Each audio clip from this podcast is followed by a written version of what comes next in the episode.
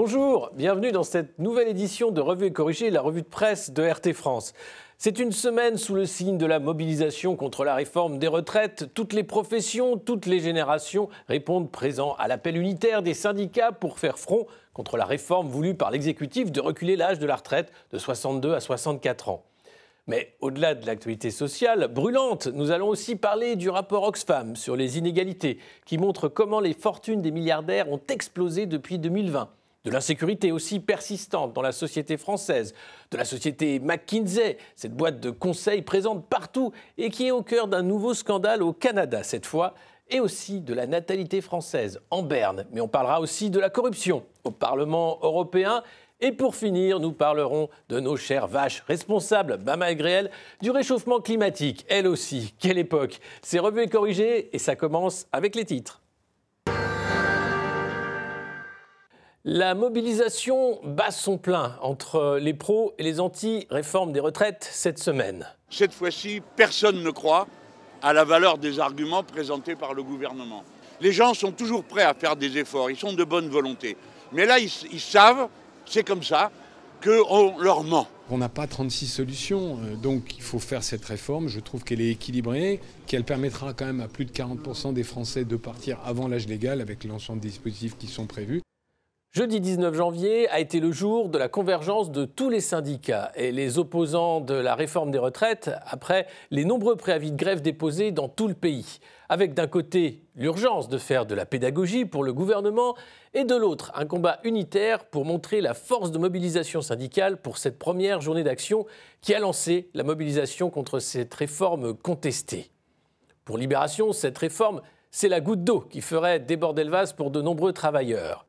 La Première ministre a beau marteler que sa réforme vise à rendre le système plus juste, comme elle l'a fait samedi sur France Inter, les Français ne voient pas vraiment où est la justice sociale dans cette réforme qui demande plus d'efforts aux classes moyennes qu'aux cadres et fait peser l'essentiel sur les actifs, là où les retraités aisés ne sont pas mis à contribution.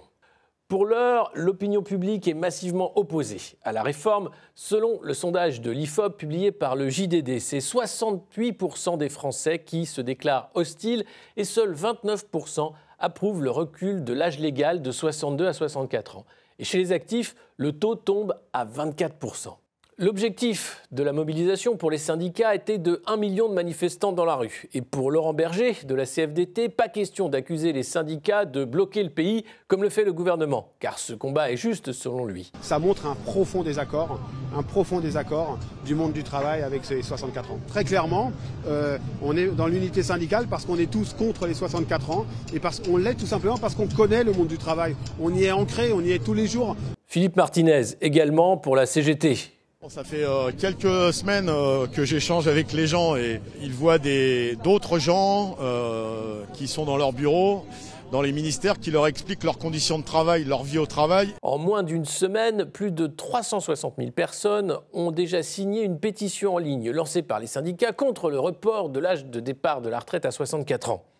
Mais le gouvernement avance les options et n'abandonne pas l'idée d'une utilisation du 49.3 pour faire passer de force cette réforme impopulaire, comme l'explique Yael Braun-Pivet, présidente de l'Assemblée nationale. C'est une hypothèse juridique, constitutionnelle, mais en tout cas, le souhait de chacun et en premier du gouvernement, c'est évidemment de ne pas passer par le 49.3. C'est politiquement acceptable, mais ce n'est pas souhaitable. En tout cas, la bataille des retraites ne fait que commencer. À l'ouverture du sommet de Davos en Suisse, l'ONG Oxfam publie son traditionnel rapport sur les inégalités. Depuis le début de la crise, les 1% les plus riches ont capté 63% des richesses produites, près de deux fois plus que le reste de la population mondiale. Les inégalités et la pauvreté explosent. On écoute Gabrielle Abuchet de l'ONG Oxfam. La taxation fiscale au cours des 40 dernières années a évolué en touchant de plus en plus les personnes à revenus moyens, les travailleurs avec principalement la TVA au lieu des plus riches. Nous devons donc rééquilibrer cela parce qu'il y a toute cette accumulation de richesses. Donc avec une taxe à 5% sur la fortune nette des multimillionnaires et des milliardaires, nous pourrions lever 1,7 milliard dans le monde. Et avec cela, nous pourrions éliminer la pauvreté et même avoir un plan sur 10 ans pour éliminer la faim dans le monde. Cécile Duflot, la secrétaire générale d'Oxfam France, a rappelé que les inégalités sont une menace pour les économies occidentales comme pour le reste du monde. Le soutien public pendant la pandémie a permis d'éviter une grave crise économique, mais il a aussi conduit à l'enrichissement des plus riches. Sur une tendance déjà forte, il est plus que temps de partager. Les 42 milliardaires français se partagent à eux seuls un patrimoine de 544,5 milliards d'euros. Leur richesse s'est accrue de 200 milliards d'euros depuis 2020. Rien qu'en France, les 40 plus grandes entreprises cotées ont versé l'an dernier 80,1 milliards d'euros à leurs actionnaires sous forme de dividendes ou de rachat d'actions. C'est du jamais vu depuis 20 ans. Quant à leurs dirigeants, ils n'ont jamais touché de telles rémunérations. Avec 7,9 millions d'euros par président exécutif en moyenne, c'est l'équivalent de 369 SMIC, ils ont encaissé 59% de plus en 2022 qu'en 2019, selon une étude du cabinet Proxinvest. Toujours selon l'ONG Oxfam, il suffirait de taxer de 2% la fortune des milliardaires français pour résorber le déficit des retraites estimé à 12 milliards d'euros par an à partir de 2027. Étonnamment, Davos n'a pas décidé de mettre les inégalités au cœur de ses débats cette année, mais plutôt de parler du métavers, du climat et de la mondialisation. Encore une vague d'attaques au couteau de la gare du Nord en Alsace et à Thiers, devant un lycée avec une issue tragique où un jeune qui s'interposait pour éviter une rixe entre bandes rivales a reçu un coup de couteau fatal. Attaque au couteau gare du Nord, Strasbourg, un homme armé d'un couteau s'attaque à des passants avant d'être maîtrisé par un policier hors service. Voilà la une qu'on peut lire sur le Figaro. C'est un policier hors service qui a pu intervenir à Strasbourg et éviter le pire. Il a été immédiatement félicité par Gérald Darmanin, ministre de l'Intérieur. Merci au policier courageux qui, en dehors de son service, a interpellé un individu très menaçant à Strasbourg. Grâce à son intervention, aucune victime n'est à déplorer. Des remerciements qui cachent mal une réalité inquiétante de montée de la violence, comme le montre le dernier rapport de l'INSEE sur le cadre de vie et la sécurité. 710 000 personnes âgées de 14 ans ou plus ont déclaré avoir été victimes de violences physiques commises hors situation de vol ou tentative de vol et hors ménage. Parmi elles, 17% disent avoir été agressées ou menacées à l'aide d'une arme, ce qui correspond à 120 700 victimes par an. Et sur ces dernières, 12% déclarent qu'il s'agissait d'une arme à feu, d'une arme blanche ou d'un autre type d'arme, style matraque, bombe lacrymogène ou autre. Ce qui fait donc 14 500 victimes, soit 40 agressions par jour. Le plan de lutte du ministère de l'Intérieur contre les violences en bande a démontré peu d'efficacité à ce jour. Une insécurité qui continue donc, malgré les déclarations des ministres successifs, dont Gérald Darmanin. Il n'y a pas qu'en France que le recours au cabinet de conseil fait scandale. Au Canada, le Premier ministre Justin Trudeau a été épinglé pour son recours massif à McKinsey. Plus de 100 millions de dollars de contrats en un an dans des secteurs stratégiques comme la défense, l'énergie ou l'immigration l'influence de McKinsey explose sous Trudeau, surtout à l'immigration. Le gouvernement de Justin Trudeau a donné 30 fois plus d'argent à la firme McKinsey que lorsque les conservateurs étaient au pouvoir, parfois avec des contrats sans appel d'offres. De 3,4 millions de dollars en 2018-2019, les montants annuels des contrats McKinsey sont passés à 9,3 millions, puis 17,1 millions et enfin 32,5 millions en 2021-2022. En France, pour rappel, les entités françaises de McKinsey sont soupçonnées d'avoir créé un montage fiscal qui leur a permis de ne verser aucun impôt sur les sociétés entre 2011 et 2020. Une enquête préliminaire et deux informations judiciaires ont été ouvertes sur les pratiques du cabinet de conseil américain et ses relations avec l'Élysée. Emmanuel Macron, qui s'est déclaré non concerné dans un récent déplacement, on l'écoute. Rien. Et après, vous savez, euh, je m'en suis déjà expliqué euh, des centaines de fois, donc ma réaction ne va pas changer. Mais comme votre confrère l'a très bien rappelé, euh, je crois que le cœur de l'enquête n'est pas votre serviteur. D'ailleurs, puisque la réforme des retraites fait la une cette semaine, dans le rapport sénatorial français, il est précisé qu'en 2019 et 2020, le cabinet McKinsey a facturé 957 674 euros à la Caisse nationale d'assurance vieillesse pour préparer la réforme des retraites. La boucle est presque bouclée. Le bilan démographique 2022 de l'INSEE a été dévoilé mardi et il est marqué par un solde naturel au plus bas avec une baisse des naissances et de nombreux décès en France. En 2022, 723 000 bébés sont nés en France, soit 19 000 nouveau-nés de moins qu'en 2021. Les naissances avaient connu un rebond en 2021 après six années de baisse consécutive. On avait un espoir de reprise, mais c'était en fait un rattrapage post-confinement du printemps 2020. Le nombre de naissances en 2022 est ainsi le plus faible depuis 1946, selon l'INSEE. Pour autant, la France reste le pays le plus fécond de l'Union européenne, 1,82 enfants par femme en 2020, selon le dernier comparatif possible, devant la Roumanie à 1,80 enfants.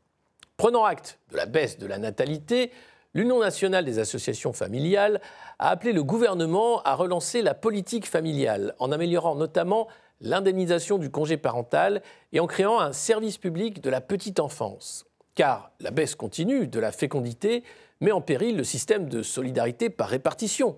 De quoi relancer le débat sur les retraites sur un angle nouveau. Le Parlement européen a débuté ce lundi une procédure qui devrait durer un mois destinée à lever l'immunité de deux eurodéputés à la suite d'une demande de la justice belge dans le cadre d'une enquête sur un scandale de corruption lié au Qatar. Soupçonnés de corruption et de blanchiment d'argent, ils ont été placés en détention au mois de décembre. Il y avait notamment la responsable du Parlement européen, mettant dans l'embarras la seule institution de l'Union européenne élue au suffrage direct.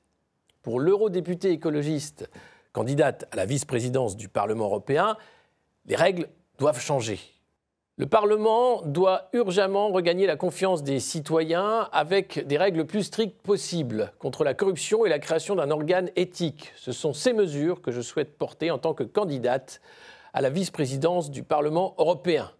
Manon Aubry, coprésidente du groupe de la gauche au Parlement européen, a elle aussi expliqué que le Qatar Gate doit servir de catalyseur pour transformer les institutions européennes. Il faut dire que les députés européens touchent environ 9 400 euros bruts par mois et sont autorisés à exercer une seconde activité, voire une troisième et une quatrième. Plus d'un quart des élus, d'ailleurs, ne s'en privent pas, d'après une enquête publiée en 2021 par Transparency internationale. Et jamais les règles de transparence n'ont évolué au Parlement.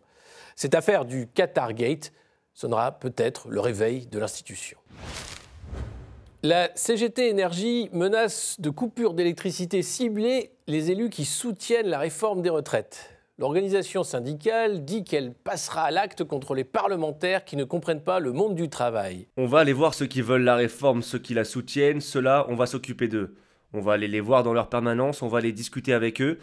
Et puis, si d'aventure ils ne comprennent pas le monde du travail, on les ciblera dans les coupures qu'on saura organiser. La CGT Mine Énergie a présenté vendredi 13 janvier un plan de bataille pour obtenir le retrait pur et simple du projet de réforme du gouvernement. Ce plan prévoit une reprise en main de l'outil de travail dans toutes ses formes, rétablissement de l'électricité et du gaz aux plus précaires, énergie gratuite, coupure ciblée, baisse de production. L'antenne syndicale appelle par ailleurs à partir du 19 janvier à la grève avec pour ambition de vraiment désorganiser le travail ou peser sur l'économie des entreprises. Selon Sébastien Ménesplier toujours. Les intimidations et les menaces n'ont pas leur place en démocratie, a réagi Aurore Berger, présidente du groupe Renaissance à l'Assemblée nationale. Et d'autres élus l'ont rejoint dans cette critique de l'action non violente mais ciblée de la CGT. La firme alimentaire Danone a annoncé mardi qu'elle comptait réduire de 30% d'ici à 2030 les émissions de méthane liées à l'élevage des vaches qui fournissent des usines en lait frais. Et oui, le bilan environnemental de l'élevage bovin est alourdi par le processus de digestion des vaches qui expulsent en éructant du méthane, le même gaz que le gaz de ville, dont le pouvoir réchauffant est bien supérieur au dioxyde de carbone. Une solution a été trouvée, un additif alimentaire, le Bovaer, pour réduire les émissions de méthane des bovins. Alors les vaches avaient déjà eu droit à un casque de réalité virtuelle essayé par un éleveur turc pour améliorer la production de lait l'an dernier. Elles ont maintenant droit aux dernières innovations pour sauver la planète. Chaque petit geste compte, nous assure Danone, même si un rapport du Programme des Nations Unies pour l'environnement soulignait en 2021 que les solutions technologiques n'avaient qu'un potentiel limité pour réduire significativement les émissions du secteur agricole. C'est déjà la fin de cette revue de presse. Revue et corrigée, c'est fini pour aujourd'hui, mais on se retrouve la semaine prochaine. Merci de votre fidélité à RT France. Partagez l'info et à bientôt.